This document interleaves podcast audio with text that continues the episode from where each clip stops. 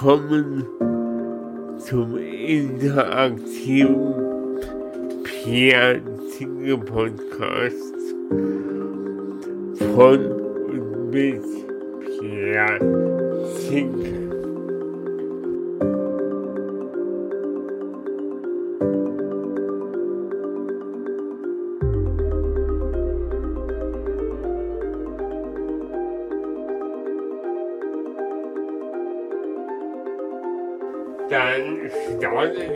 die 47. Aufnahme des Pierre Podcasts. Ich bin heute ähm, in einem besonderen, äh, besonderen Objekt. Neben mir sitzt ein wahnsinnig sympathischer Mann und ich bin tierisch gespannt, wohin das Gespräch hinführt. Magst du dich selber nochmal vorstellen? Ja, also ich bin der Maler, gut bürgerlich äh, Jürgen Mühling. Ich bin Sprunglehrer in Färbelin und äh, wir beide haben ja schon zusammen den einen oder anderen Tandemsprung gemacht. Und äh, da saßt du auch schon mit dem Fallschirm an der Stelle. Ja, ja. Ich, du, du sagtest gerade, du bist Fluglehrer. Da sind wir ja quasi schon direkt im Thema. Im Thema der Schule. Ähm, vielleicht fangen wir allgemein an. Wie war deine, deine Regelschulzeit? Meine Regelschulzeit, Ja. also ich glaube, ich war neun Jahre in der Schule und ähm, habe die auch mit Erfolg quasi abgeschlossen und ähm, habe danach eine Berufsausbildung gemacht und bin dann beim Militär gelandet und habe irgendwo zwischendurch Fallschirmspringen angefangen und habe dann nach der ganzen Zeit, äh, äh, genau als Hobby und habe dann nach der ganzen Zeit irgendwo so Anfang der 90er meine Lehrerlizenzen zum äh, Sprunglehrer gemacht und, ähm, und dann die Tandempilotenlizenz auch, um Tandems zu springen. Und auch die, es gibt noch eine, eine spezielle Lehrerlizenz, die nennt sich so AFF-Lizenz, ist für den begleiteten freien Fall, dass er auch Schüler direkt begleiten kann. Und, ähm, und mit diesen Lizenzen war es dann möglich, quasi auf dem Arbeitsmarkt Geld zu verdienen, auf dem, ja, in, in der Springerei. Und so wurde ich quasi zum hauptberuflichen Fallschirmspringer. Und äh, da bin ich jetzt seit ja, 93 quasi äh, fest dabei. Und äh, nächstes Jahr wird quasi das 30. Lehrerjahr. Krass. Was ist die Faszination aus deinen Augen des Fallschirmsprungs? Also, ich bin ja quasi, wenn du sagst, du bist 30 Jahre Sprunglehrer, du ja auch schon gewisse ähm, Sprünge im Vorfeld gemacht. Weißt du die, die drei Hauptaspekte, warum man Fallschirmspringen machen soll? Hm, also ich sag's mal, das, Hobby sucht einen ja, so man findet es ja. Also ich war bestimmt auf allen möglichen, sagen wir mal, Versuchsschauplätzen unterwegs, habe so Leichtathletik, Fußball, Schachclub. Aber als ich zum ersten Mal aus dem Flieger gefallen war, das war so 1986, habe ich meinen Oh. ersten Sprung gemacht, äh, dann habe ich gesagt, wow, das ist es. So, und warum ist es das? Weil ich war schon als Kind auch so jemand, der gerne auf Bäume geklettert ist, Kirschen geklaut, dann auch mit dem Fahrrad über irgendwelche, sagen wir mal, Huckelpisten gefahren oder mit dem Schlitten unbedingt über die Schanze. Und ich sag's mal, ich war so ein Mutprobentyp. Und ich glaube, ich habe so meine, äh, meine äh, Erfüllung quasi in dieser maximalen Erlebniswelt Fallschirmsport gefunden. Ja, also das heißt nicht, dass das jetzt äh, äh, für jeden das ultimative äh, zu Suchende sein muss. Also ich bewundere auch denjenigen, der im Keller seine Modelleisenbahn baut und dadurch glücks, glücklich ist. Und ich habe mein Glück eben hier beim Springen aus dem Flieger gefunden und 30-Jährige vielleicht auch deswegen, weil das jedes Mal auch mich im, im tiefsten Innersten berührt, dieses Fallen, dieses Freie, dieses Fliegen. Also das wird nie langweilig oder wurde mir nie langweilig und äh, deswegen finde ich da auch heute noch quasi meine, meine Erfüllung, mein Glück und äh, kann es nicht lassen. Geil. was ist so, was ist so das Feedback von den Leuten, die herkommen und zum ersten Mal springen? Also für die vielen ist es ja sozusagen das Debüt. Die springen zum ersten Mal aus dem Flieger oder erleben das quasi hautnah Ja. zum allerersten Mal. Und da ist natürlich der, der, der, der krasse Wechsel von der Fußgänger in die dreidimensionale Welt, äh, ist natürlich das, was die meisten kickt. Und ähm, wenn man dann auch gelandet ist und äh, das im Erfolg geendet hat, was ja bei allen so der Fall ist, dann ist auch dieses, dieser persönliche Reward sozusagen, ich habe eine Herausforderung bestanden, extrem hoch und damit grinsen die Leute im Kreis und alle, also äh, sagen am liebsten gleich nochmal, was wir Ja. auch zu unserem Motto gemacht haben. Und viele kommen auch immer wieder zum Springen.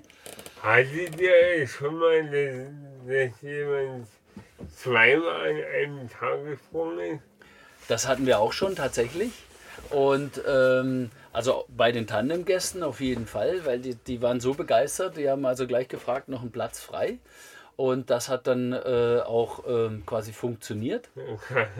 Und der ist dann zweimal gesprungen und natürlich bei Schülern passiert es auch, dass die irgendwann in ihrer Lernkarriere dann nach dem ersten Sprung so den ersten Tag und dann in den nächsten Tagen zweimal springen. Und irgendwann als, als äh, ähm, wie soll ich sagen, Hobbyspringer bist du ja dann so drei, viermal, fünfmal am Tag dabei. Mich interessieren, wie so eine, wie so eine Ausbildung abläuft. Ähm, man braucht ja bestimmt irgendwie eine gewisse Sprungzahl an Tandem einsetzen. Man muss nicht zwangsläufig Tandem gesprungen sein, um eine Springerausbildung zu machen. Das ist aber definitiv ein Vorteil, dass man schon mal, wie soll ich sagen, emotionalen Bezug zum Fallen hat und die Situation kennt und auch sich in dieser Situation erlebt hat. Also das Beschleunigen, das Rausfallen, das Atmen im Freifall, die Gefühle, die man dabei hat, äh, weil die Ausbildung bezieht sich ja oft nicht auf das äh, Emotionale, sondern mehr auf das Rationale. Also hier ist ein Fallschirm und so funktioniert der und jetzt machen wir.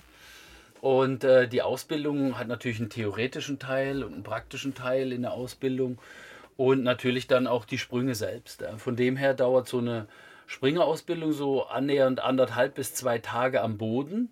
Und dann kommt die praktische Ausbildung und der Durchschnitt braucht so sechs Wochen bis zehn Wochen, bis die Lizenzprüfung, bis man dann lizenzreif ist, dass man dann auch eine Prüfung machen kann, um so einen Springerführerschein zu erhalten. Also dauert gar nicht so lange. Nee, im Grunde ist es, äh, dauert es nicht so lange, ist natürlich abhängig von der Jahreszeit, vom Wetter.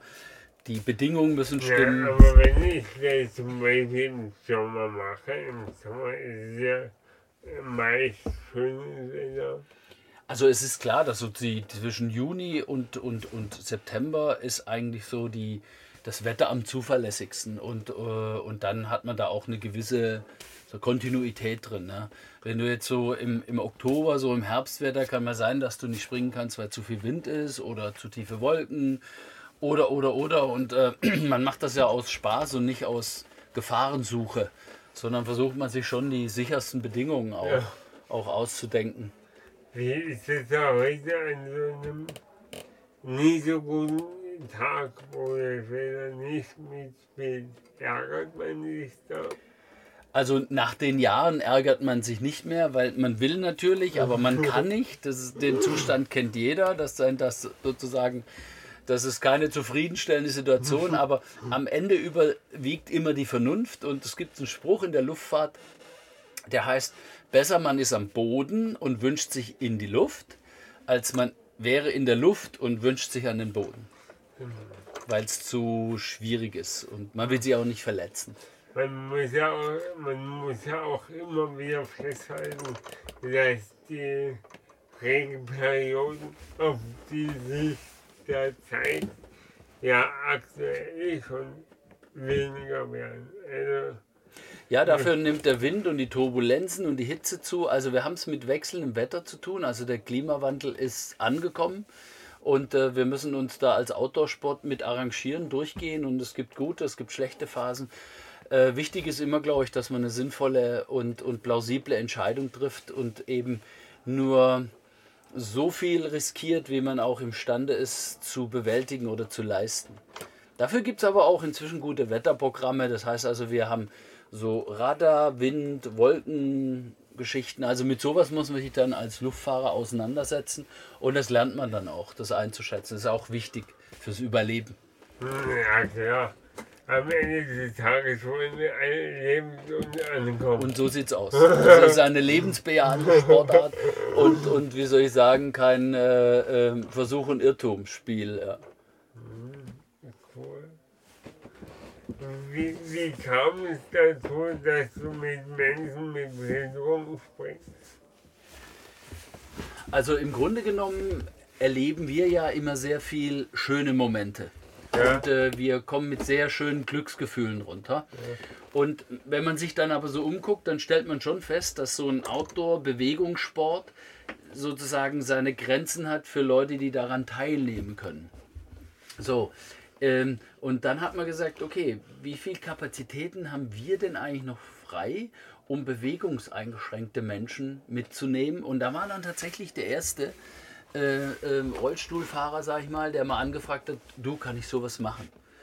Und dann haben wir per se gesagt, also das kennen wir gar nicht. Das war so um die äh, äh, 99, 1999, 2001 rum. In der Zeit haben wir quasi dieses System begonnen zu entwickeln, die Idee zu entwickeln und haben dann gesagt, okay, ein bewegungsfreier Mensch kann die und die und die Bewegung machen. Wie können wir quasi dieses Bewegungsdefizit bei einem bewegungseingeschränkten Menschen kompensieren und kamen eigentlich ein ziemlich geiles System und machen das seither auch und haben das System immer mehr perfektioniert und am Ende wurde daraus auch noch ein Projekt mit der, mit der Uni in Dresden, wo wir jetzt dieses Tandem-Handicap-System da entwickelt haben, mit der Textil-Uni dort. Also sehr geile Leute, sehr coole Arbeit, auch diese, diese Kombi, die wir jetzt bauen, die mit dem System interagiert. Also das ist jetzt schon ein High-End-Produkt, wenn man so will, was da am, am Ende rauskommt und wir machen jetzt durchweg schöne Erfahrungen damit und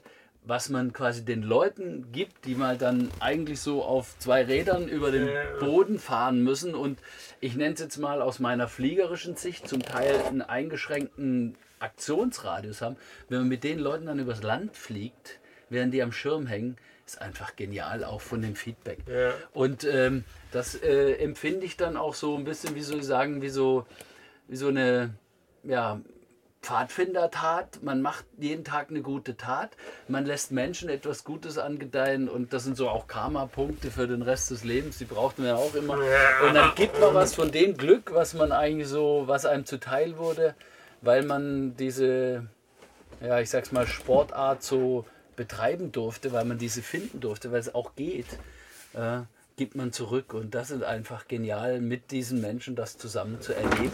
Wobei diesen Menschen das, ah, ich ertappe mich immer so, dass man, dass man auch immer so in so einer, in so einer, ich nenne es mal Blase redet. Also eigentlich sind das richtig coole Kumpels, mit denen man zusammen einen Stunt abzieht, weil es gibt auch keine Garantie, dass das auch immer im Erfolg endet und die müssen da auch was riskieren. Ja. Und deswegen ist man da ein cooles Team und du warst ja schon dabei und musst ja auch jedes Mal immer alles mitmachen und musst richtig machen und ich finde, das ist, das ist einfach ein geniales Erlebnis auch für mich und darum mache ich das. Und Aber Ja. ja. nachhin, also, ich, ich hätte die Gefahr jetzt nicht gefährlicher ein, als ähm, wo normal über die Straße zu gehen. Da ist die Gefahr fast noch größer, wenn man im Raumauto angefahren wird. Hat man auch, könnte man sich aus Beinen brechen. Du, richtig, das Leben ist per se gefährlich und es endet definitiv im Tod, egal was man tut.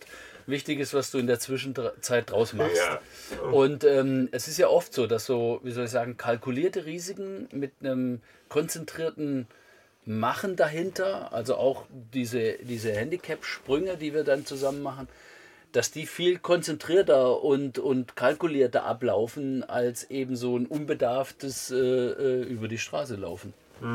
Also da, da sagt man oft, dass der Weg zum Sprungplatz gefährlicher ist als das Fallschirmspringen selbst. Ja. Habe ich, Also man muss ja sagen, äh, bei diesem Fallschirmsprung, ihr habt ja immer noch einen Zweitschirm dabei.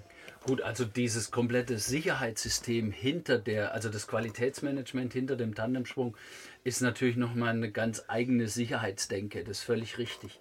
Weil, äh, wie wir schon sagten, das soll ja kein Versuch und Irrtum sein. Wir haben also einen Hauptschirm, wir haben einen Reserveschirm, wir haben Prozedur.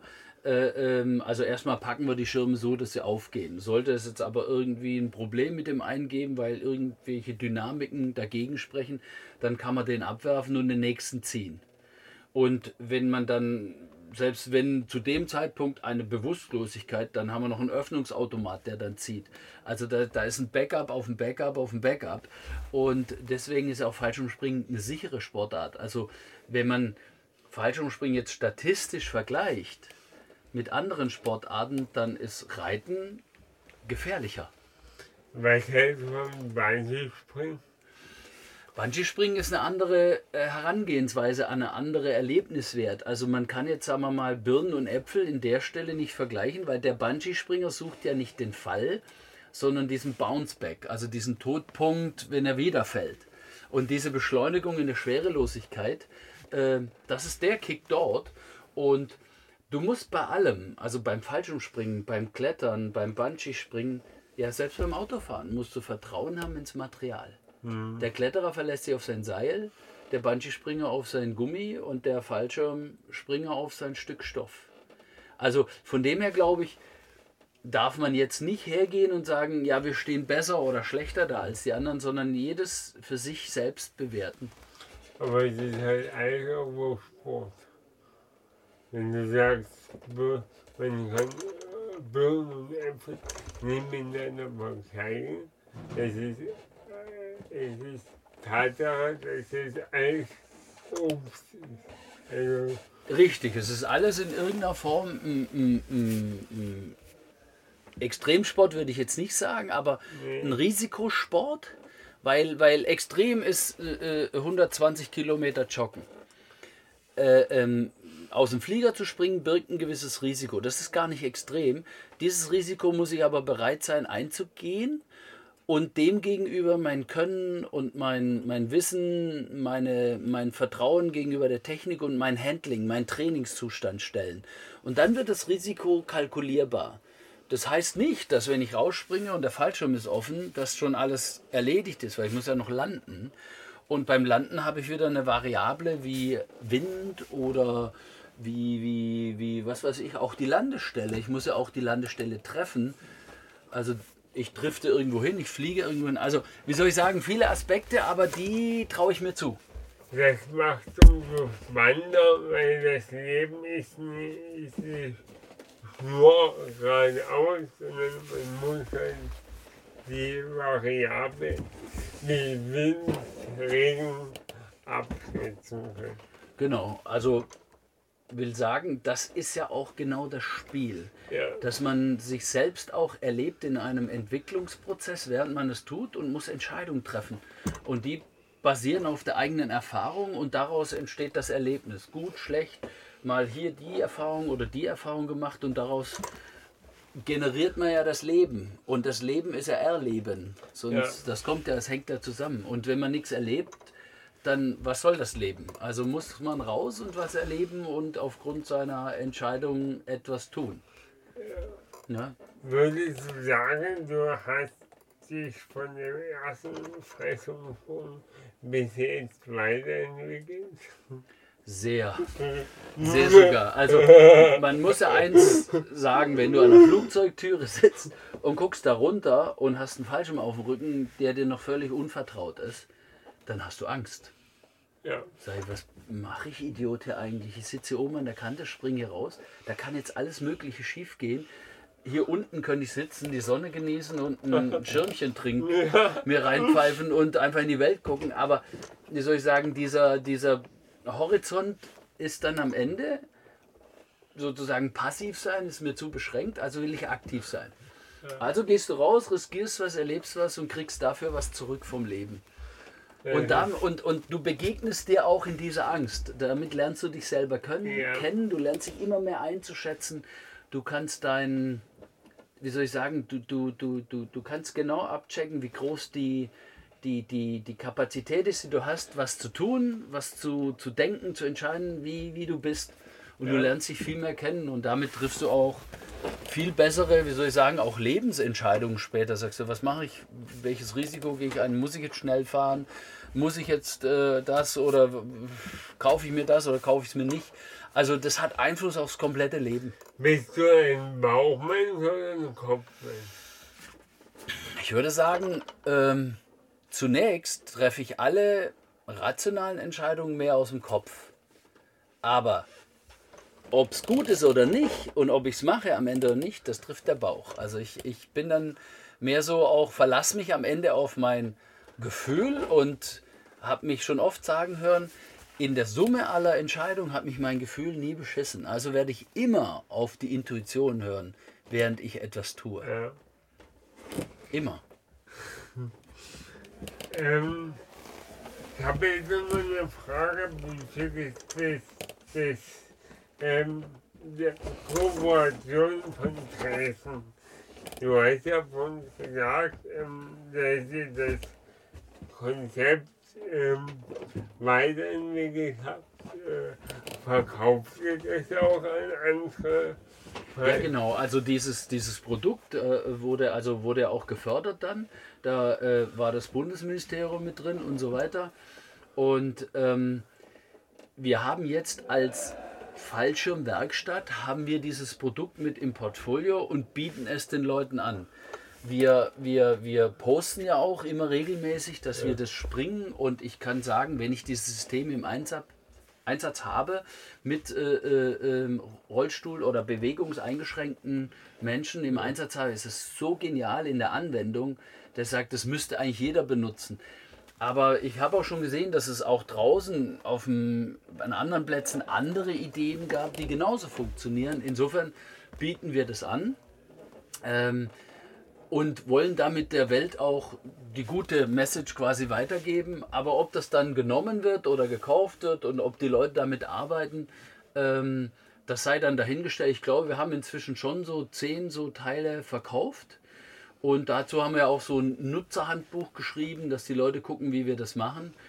Und ähm, wie soll ich sagen, es ist ein, auch unterschiedlich verwendbar. Also wenn zum Beispiel Leute hast, die die Arme bewegen können, mhm. dann müssen die das jetzt nicht, muss man nicht die Arme zwangsläufig fixieren, sondern die können die Arme benutzen wenn wir Menschen haben, die, sagen wir, die keine Kraft in den Beinen haben, aber die noch die Beine anheben können, mhm. dann brauchen wir auch nur den Kniehebel und nicht die, die, die Freifallfixierung. Also es ist dann auch ein flexibles System.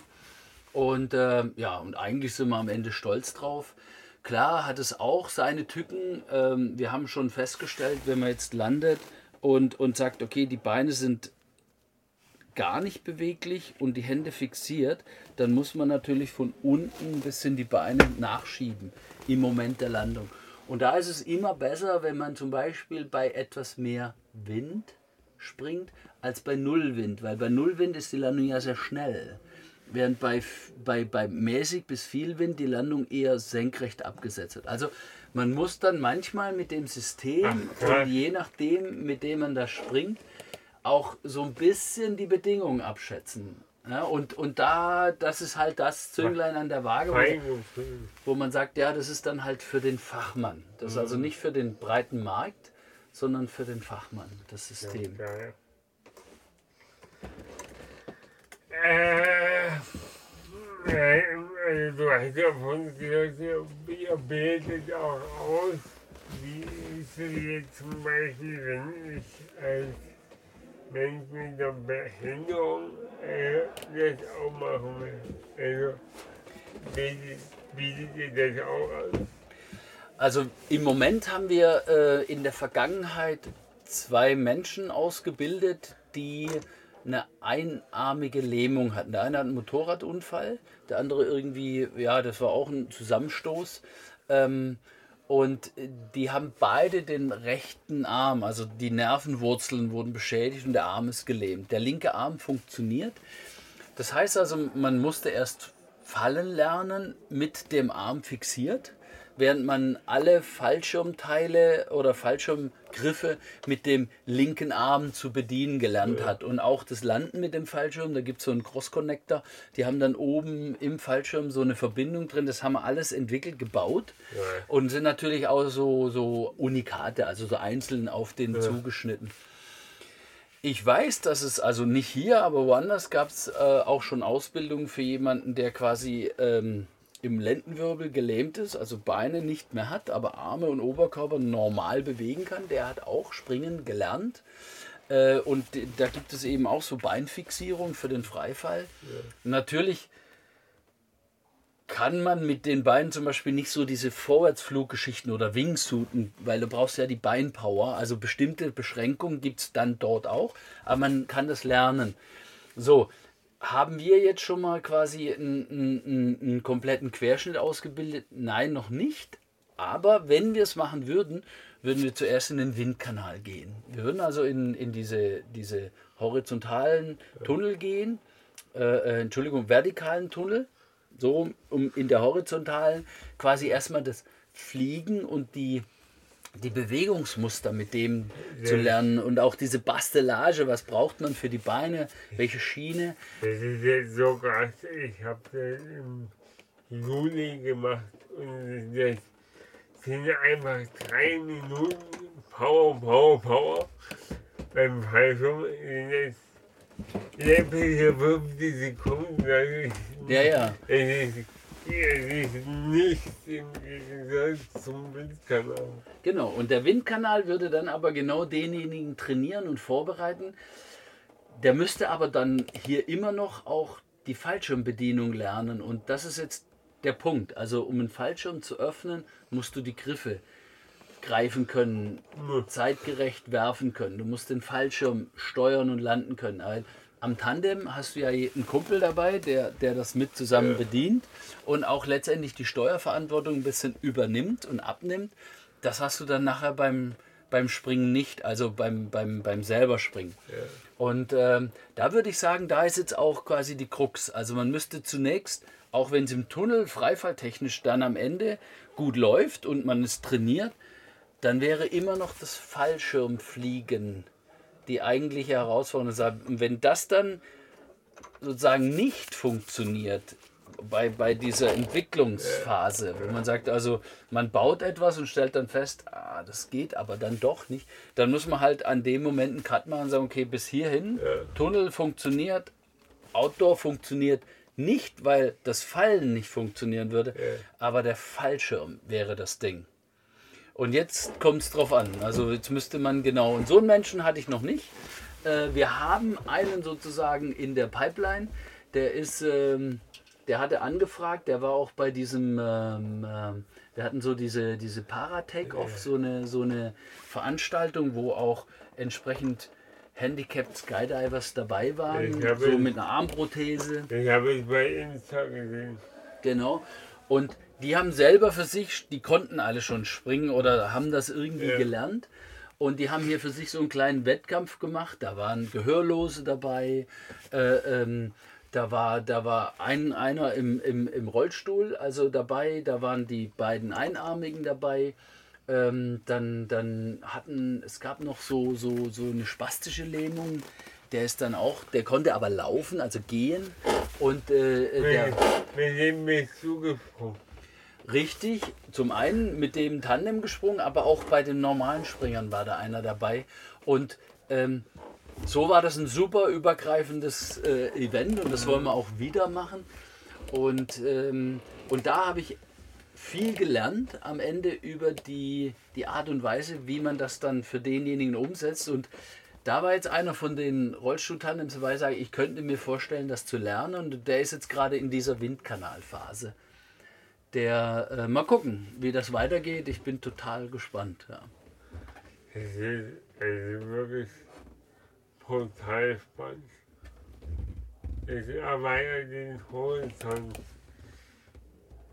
ja, und wir sind auch ein Betrieb, die wir auf jeden Fall, sagen wir mal, Inklusion auch leben wollen. Also wir quatschen da nicht nur drüber. Ja. Wir versuchen hier Barrierefreiheit herzustellen, äh, ähm, obwohl das, das das Grundsetup nie in der Richtung gedacht war, aber wir passen eben alles an mit irgendwelchen Rampen oder irgendwelchen, sagen wir mal, äh, ähm, Auffahrten, die wir nachträglich anbauen. Und, und so, sagen wir mal, wollen wir niemanden ausgrenzen. Trotzdem muss man auch manchmal Nein sagen. Also ich hatte letztens eine Anfrage von jemandem, der hatte den, den Atlaswirbel gebrochen und hatte dort oben sozusagen im Atlas den, den Dens. Der Atlas ist der erste Halswirbel oben am Kopf. Und da gibt es so einen so einen Zahn, ja, der, der, wo, wo, wo sich quasi obenrum der, der Wirbel dreht, dass der super beweglich gelagert ist. Mhm. Und der war bei dem eben abgebrochen, ist inzwischen wieder angewachsen, aber ist eben nicht original. Und da hat der Arzt dann auch gesagt, also er rät ihm davon ab, mit so einer Vorschädigung den Sprung zu machen, mhm. selbst mit einer Halskrause, weil es kann ja eben durch den Öffnungsruck, kann ja quasi der Kopf eine Beschleunigung bekommen. Und wenn das dann wieder kaputt geht, dann gewinnen wir nichts dazu. Also muss man mhm. dann. Ähm, oh. Oder ich hatte mal äh, äh, jemanden auch mit einer spastischen Lähmung, bei dem war aber so, sobald er den Boden berührt hat, hat er Druck gekriegt. Also den konntest du, der musste im Rollstuhl mit freien Beinen hängen, weil sobald er den Reflex gekriegt hat, den konnte man nicht in den Flieger setzen, weil er hätte sofort angefangen zu buckeln wie so ein kleines Pony und dann ja. kannst du mit dem Mensch, der wäre im Freifall total ruhig, aber während dem Flug nach oben oder während der Landung würde der da Kräfte entwickeln, das kannst du nicht handeln und dann, und dann wäre es gefährlich und dann haben wir gesagt, okay, das können wir nicht machen oder sollten wir nicht machen. Das Flugzeug ist ja immer extrem voll und in der eine umherfuchse, also ich weiß selber, spastische Kräfte sind nicht, auf keinen Fall so Keine Chance. Also da kannst du der, da kannst du Schwarzenegger heißen, der macht dich, der macht dich alle. Ja. Nee, das also da gibt es eben Grenzen. Ja? Ja. Und, äh, und, und, aber die Grenze auszuloten, das ist vielleicht auch das, das Schöne und das Spiel, was wir hier machen. Aber können die, können die da wenigstens im Windkanal fliegen? Natürlich, also sobald er, das hatte ich denen auch dann vorgeschlagen, probiert doch mal einen Windkanal, weil wenn man den aus dem Rollstuhl quasi in den Luftstrom hieft und hat null Bodenkontakt, dann, dann ist das kein Problem. Und dann kann man da auch mit zwei, drei Leuten daneben stehen und den einfach, sagen wir mal, anleiten fliegerisch. Ja. Und die Luft trägt den ja, der wiegt ja dann sozusagen nichts klar ist. Die Jungs haben zu tun, den festzuhalten und da kann man auch ein Gurtzeug nehmen, um das zu sichern, um ihn dann wieder in den Rollstuhl zu fliegen, wenn man so will. Ich denke, da gibt es Möglichkeiten und äh, ich sag's mal, auch die, wie ich äh, die Jungs im Windkanal kenne, die sind auch solchen Sachen extrem aufgeschlossen, äh, weil das ist für die ja auch ein, ein, besonderes Highlight, wenn man sagt, diesen Menschen haben wir zum Fliegen gebracht. Ja, äh, da bin ich sowieso übelst beeindruckt, wie krass die Anfrage ist, sei es Windkanal oder sei es hier, die an, äh, immer Voll. Richtig.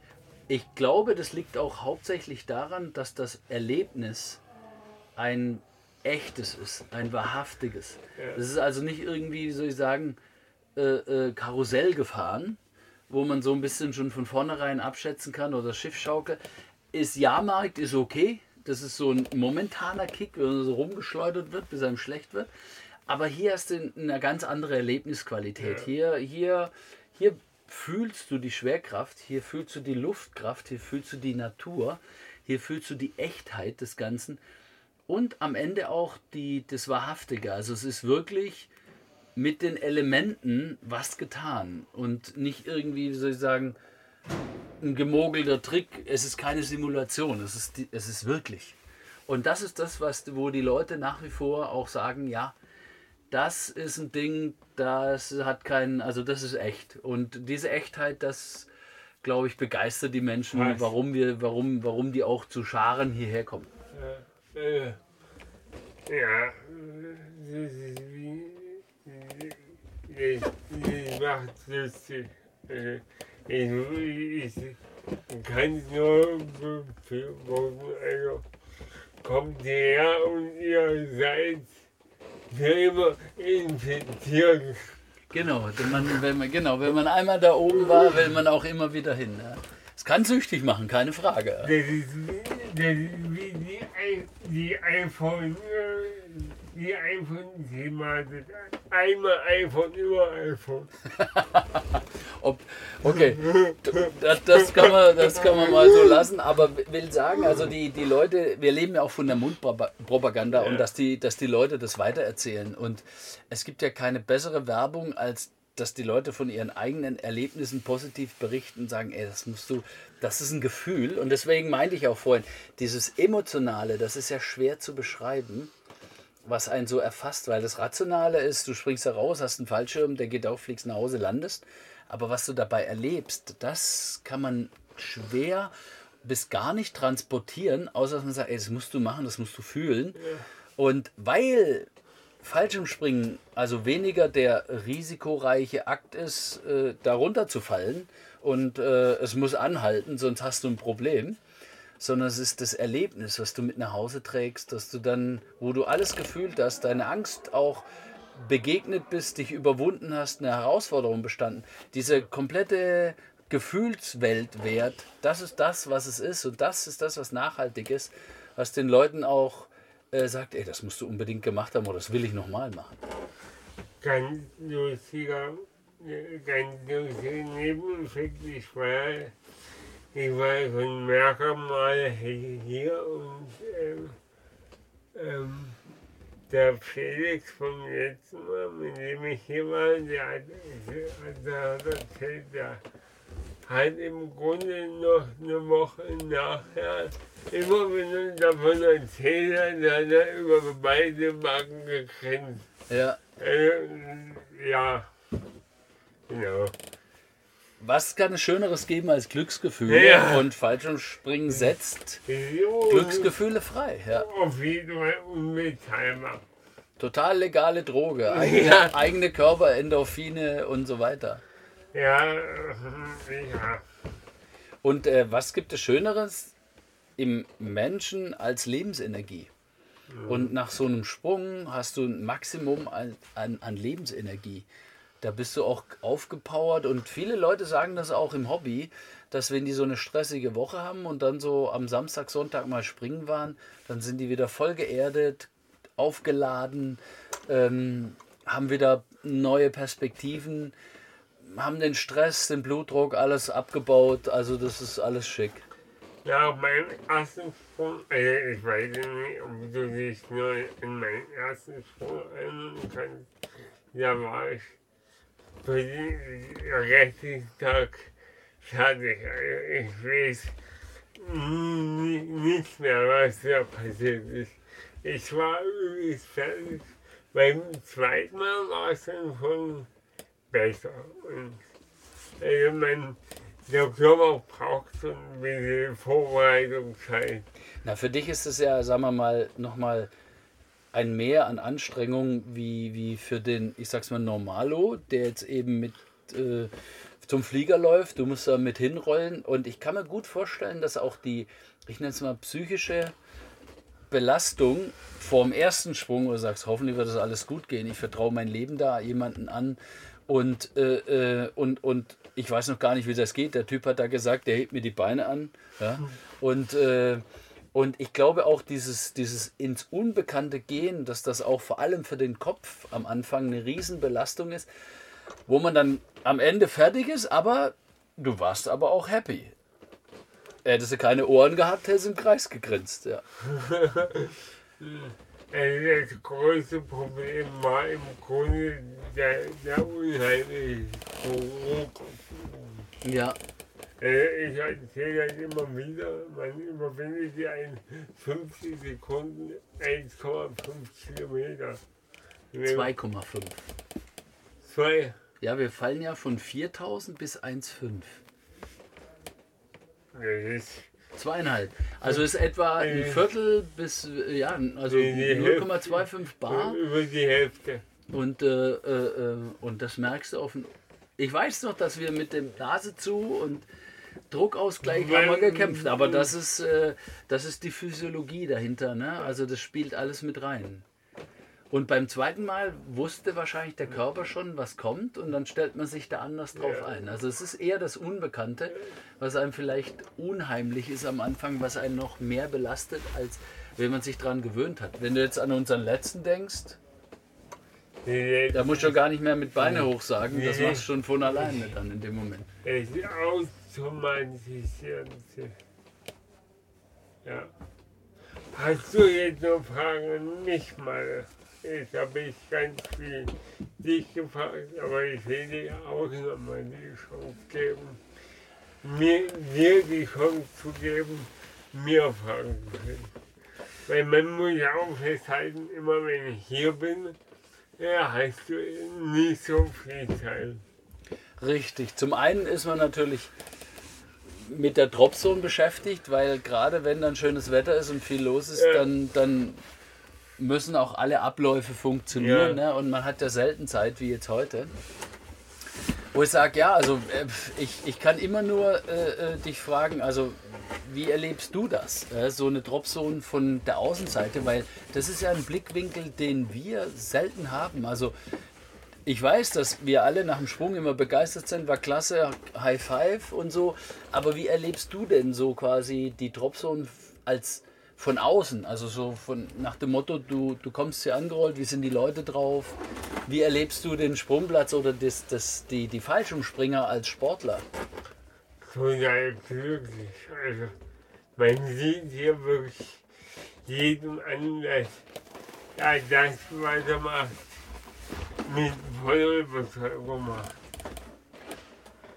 Mit Leidenschaft. Ja, Ja. Also ich meine, das ist das, was ich auch äh, äh, immer wieder erfahre von den Menschen, dass sie mit Leidenschaft dabei sind. Auch, Ja. auch unsere Sprunglehrer sind mit Leidenschaft dabei. ich denke, ohne Leidenschaft geht das nicht. Genau. Also es ist nicht etwas, was die Leute hier tun, damit es gemacht ist, Nee. sondern sie machen das aus Überzeugung. Überzeugung und das kommt dann, ich glaube, das ist der wichtige Aspekt auch in der Ausbildung, wenn wir so bei Schule sind. Ich glaube, du kannst die Leute nur dann unterrichten, wenn du auch selber hinter deinem eigenen, hinter deinem eigenen Stoff Ja. mit, über, also mit Überzeugung, mit Leidenschaft stehst, weil dann glauben die, die, die Leute auch das, was du erzählst, dass das Hand und Fuß hat und folgen dir. Wenn Schule Spaß macht, geht man gerne in die Schule. Und hier brauchen wir uns um die Motivation der Leute nicht kümmern. Nicht. Genau. Ja, ein der Faktoren in die Höhe zu gehen, ist glaube Motivation genug, Genau. um die Ausbildung erfolgreich zumindest am Bodenteil abzuschließen.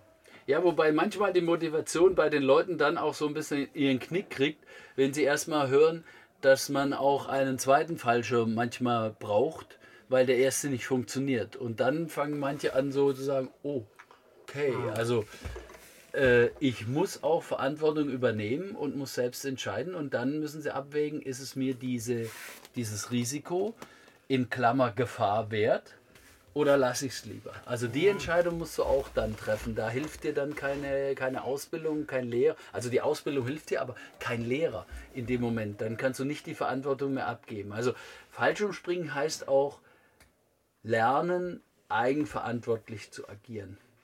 Ich sage immer, wer A sagt, muss doch B sagen. Wenn du rausgesprungen bist, ne, Der sag, eine geht nicht ohne den anderen. dann gibt die Schwerkraft keinen Bo Bonus. Du musst das richtig machen. Ja.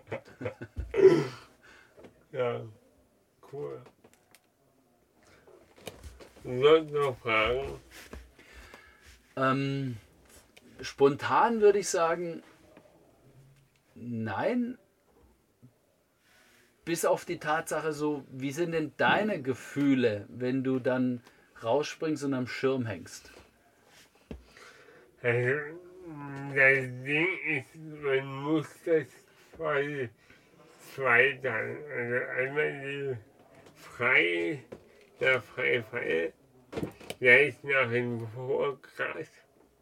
Und wenn der Fall dann auf ist, dann äh, genieße ich das. Äh, Ist das, eine, ist das eine Erlösung oder wie soll ich sagen, eine Erleichterung, wenn der Fallschirm auf ist? Hast du da auch Angst, dass du sagst, dass der Fallschirm vielleicht klemmt oder so? Nee. davon raus, ja. Okay, da gibst Weil, du die. weil, Okay, mhm. weil du willst ja überlebt ankommen. das ist korrekt. Ja. Das, das ist das Erste, das ist korrekt, aber es gibt nie eine Garantie. Nee. Also du gehst ja auch ein gewisses Risiko ein. Und warum willst du Fallschirm springen? Also wenn wir schon mal jetzt zurückfragen, Weil es Spaß macht. wusstest du das vorher, dass es Spaß macht? Nee, das Ding ist, äh, ich habe das Video von Lilly Ja, von Seifert, ja. von Lilly Seifert bestimmt 10.000 Mal angeguckt. Echt cool. Und dachte, dachte mir dann bei 9000, äh, ja, da haben wir dann halt gedacht, nee, was die Lilly kann, kann ich auch. Hat sie dich inspiriert quasi. Ja, Sehr schön. voll, also, sie, sie war ja zu dem Zeitpunkt erst 17 Jahre alt. Ja, genau. Ich habe sie dann besucht bei ihrem 18. Geburtstag. War eine super, Ja, super Geburtstagsfeier. Ja, also mit ihr habe ich auch so eine, so eine Verbindung, wo ich sage, äh, sehr, sehr edler Mensch und äh, ähm, Mensch. außerdem, ja. Außerdem. Also sehr, sehr inspirierend und, äh, und auch sehr lebensfroh, lebensmutig und eben auch ähm, sich nicht, also auch wenn ihre Situation wieder eine andere ist, sie versucht immer das Leben Ja. in ihrer Situation richtig zu meistern Ja. und sie hat natürlich auch den, den elterlichen Support dafür, ähm, die ihr da helfen und ihr alle Freiheiten zukommen lassen und ich glaube, das ist auch ein wichtiger Punkt an der Stelle, dass man sich auch Ja. an so einer Lage, wo man auf Hilfe angewiesen ist, hin und wieder, äh, ähm, dass man auch die Menschen drum hat, die diesen Geist haben, sagen, du kannst das, äh, du, du bist da nicht eingeschränkt oder wir, da, da kommst du nie hin. Also nur, dass man auch diese offene, offene Sache hat. Das ist ganz wichtig, wenn man den, den Part Eltern ansprechen. Ich erlebe, ich kenne viele Menschen mit Behinderung und Eltern von den Menschen können besonders schwer loslassen. Also da, da muss es gar nicht ums Fallschirmspringen gehen, da fängt es ganz simpel an, von zu Hause auszuziehen. Und da mir dann die Frage, wie es dann ist, wenn die Eltern dann nicht mehr da sind, dann fallen die in ein unheimlich großes Loch, wo man keinen Fallschirm dabei hat. Äh, Ich finde, ähm, ähm, man muss eigentlich viel, viel mehr die Leute ins, ins Eigenständige bringen. Weil, Und machen lassen vor allem. Machen lassen. Ja, Weil ähm, wir beurteilen ja immer richtig und falsch nach unseren eigenen Qualitätsmaßstäben. ja, Und nur weil es dann jemand nicht so macht, wie ich es vielleicht haben will, muss es ja nicht zwangsläufig verkehrt sein. das, da ist die zweite Frage, was ist denn richtig und was falsch? Nur weil die Mama, weil, nur weil die Mutti sagt, nee, das ist falsch, muss ja nicht. Oder weil es nicht schnell genug geht, weil eben so ein Pulli anziehen dann 20 Minuten dauert und nicht zwei. Ja? Und das ist halt der Punkt, wo man sagt, da muss man, glaube ich, sich noch ganz weit öffnen und, ähm, und den Leuten ja ihr Leben lassen. Ja.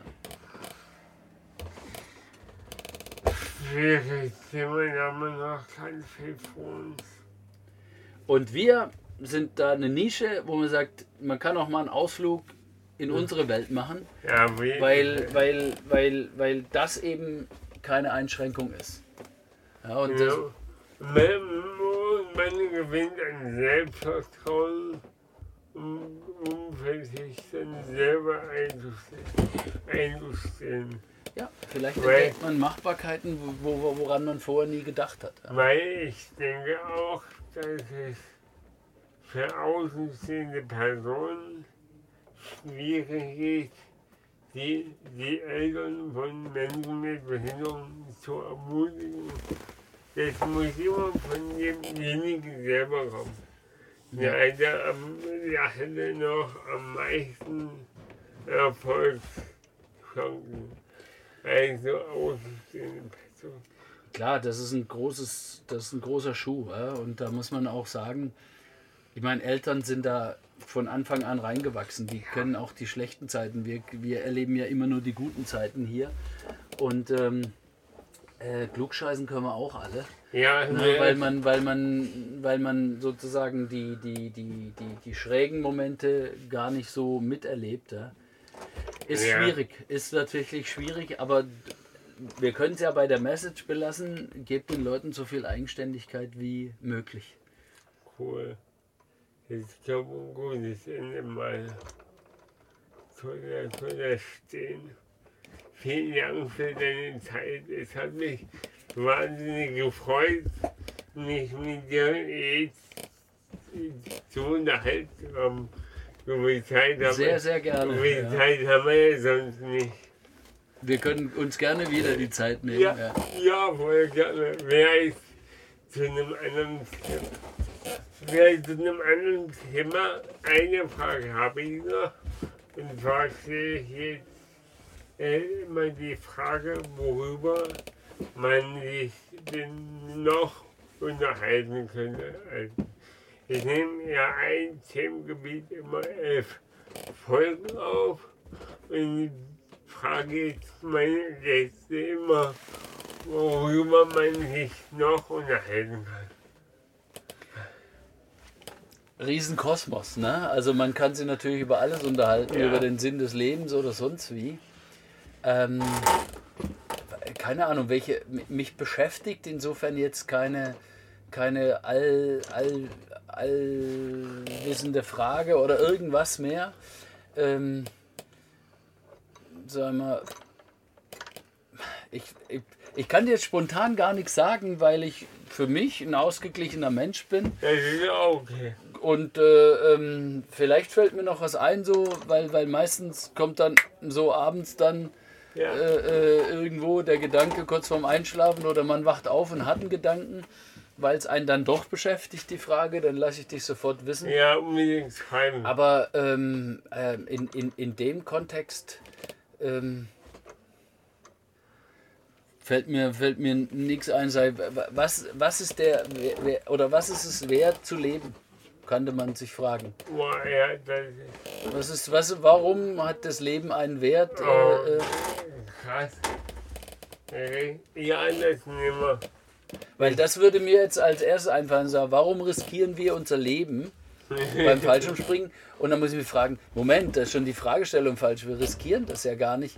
Wir, wir, wir, wir, wir leben, indem wir etwas tun, was sozusagen einen, Oh ja, einen, einen speziellen Erlebniswert für uns bin und wir wollen das haben. ist Also ähm, sollte man also quasi Leute davor bewahren, Dinge zu tun, die man vielleicht selbst als gefährlich einschätzt, aber die für sich sagen, ich möchte das haben. Das nehme ich mit. Danke. Gerne. Wäre jederzeit. Und dann wieder beim Springen. Ja, Mal kommen wir wieder. Gut, dann macht's gut. Liebe Grüße aus dem Flugzeug.